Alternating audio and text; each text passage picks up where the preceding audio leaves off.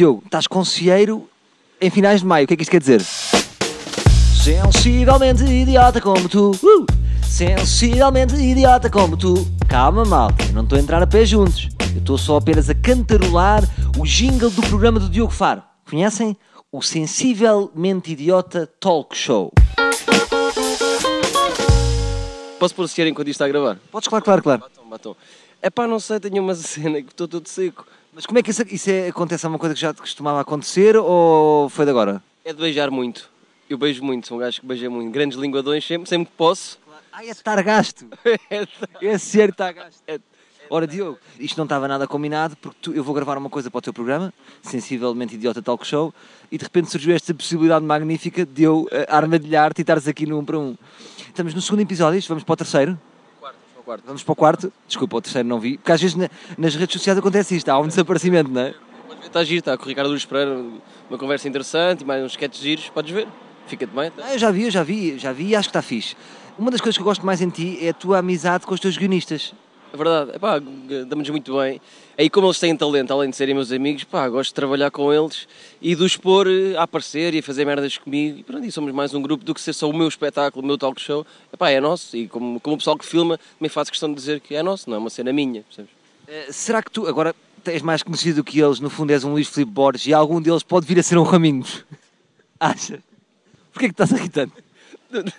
achei graça, achei graça. Sim, com certeza, com certeza. O Raminhos agora está com muito sucesso. Quem é que dirias que iria ser o Raminhos do- dos teus três guionistas? Provavelmente o Souza, porque é o gordo. O Raminhos é porque é muito alto e magro, tem aquela característica. O Souza é porque também tem graça e é gordo e destaca-se mais dos outros.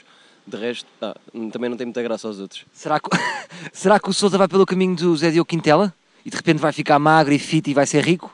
Ah, pensava que era comprar pastelarias e comer os bolos todos. Não, o Souza não. O Souza não faz nada da vida. Portanto, só come e depois quando eu obrigo, puto, temos que escrever um sketch, ele às vezes escreve. Mais ou menos por aí. Ora, tu tens dois lados, às vezes parece que estão em contramão, porque por um lado tens a, a leveza de um Jimmy Fallon e por outro tens incorporado dentro de ti um George Carlin. Eles, como é que eles convivem? Convives bem contigo? A pergunta é, no fundo, és bipolar. Isso é uma boa pergunta e é bem observado da tua parte. A questão é, eu às vezes tenho mania que sou hum, revoltado com a sociedade e gosto de usar a comédia para, para falar desses assuntos e depois outras vezes ah, eu tenho que pagar a renda. Então se calhar tenho que fazer coisas mais levezinhas que o pessoal leve isto mais na boa e que as marcas queiram estar comigo e pagar-me a renda e essas coisas. Por isso tenho que conviver estes dois lados, obrigatoriamente. E gosto, gosto dos dois lados, gosto dos dois lados, de, deste balanço não ser sempre assuntos mais pesados e não ser sempre coisas tão levezinhas. Eh, Claro. Eh, Agora esclarece-me aqui uma, uma questão que é muito pertinente e muita gente pensa nisso e vou ter que ser eu fazer esta pergunta. Tu estás nisto pelas gajas? Ah, há dias que sim, há dias que, que estou. Sexta e sábado estou muito, sexta e à quinta também. Mas gosto realmente disto, gosto realmente da comédia e nunca me, não há um dia que me tenha arrependido de ter desistido de- da minha carreira de publicitário, que se calhar não ia para lado nenhum também. Pois tu, no fundo, cagaste, não é?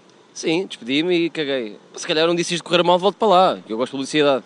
Mas agora estou bem, estou bem. Epá, e se houver gajas e bobadeiras com os amigos, melhor, não é? Ora, tu vês de uma família, portanto, vês de uma família aprimorada intelectualmente, a tua mãe é, é música, acertei, posso dizer assim? É, é músico, minha mãe é músico. diz. A tua mãe é músico. Sim, exato. Anda prego, fogo. Não, mas não faz mal, as pessoas não sabem que se diz assim, mas diz mesmo das senhoras, a minha mãe é músico. Mas podes dizer música? Acho que Isso é giro, a minha mãe é músico. Vou passar a dizer isto também. Então a minha mãe é Eu posso dizer... Mas é mulher, é mesmo mulher, não sei se agora ficaste confuso. Ah, não, mas vou usar isso para mim e vou dizer assim, a minha mãe é escritora. Estou ridículo, como é que é possível? Hum, e a minha pergunta é se isso foi importante para ti ser estimulado desde puto hum, e se isso serviu para alguma coisa ou és só um javarde? Por acaso acho que não sou só um javarde, também sou, mas o que acho que contribuiu muito, porque eh, o meu pai também é músico, os meus avós são músicos, os meus tios, e portanto isso contribuiu muito. Fui para o conservatório e todo o meu crescimento musical. Eu, pá, eu até para aos 14 anos eu não ouvia rock. Alerta, falou-se aqui de crescimento musical. Sim. Os teus espetáculos em. Conservatório. Sim, já ias perguntar, sim, já toquei clarinete ao vivo nos meus espetáculos de comédia. A banda do meu talk show, quando faço talk shows maiores ao vivo, é o meu primo que toca-me também clarinete e guitarra e não sei organiza uma banda, ele toca. Ah, portanto, toda a família é de artistas. A minha prima tinha uma carreira muito estável até agora, como relações públicas, comunicação empresarial, e despediu-se agora para ser cantora de ópera. Por isso, É uma coisa hereditária, no fundo é.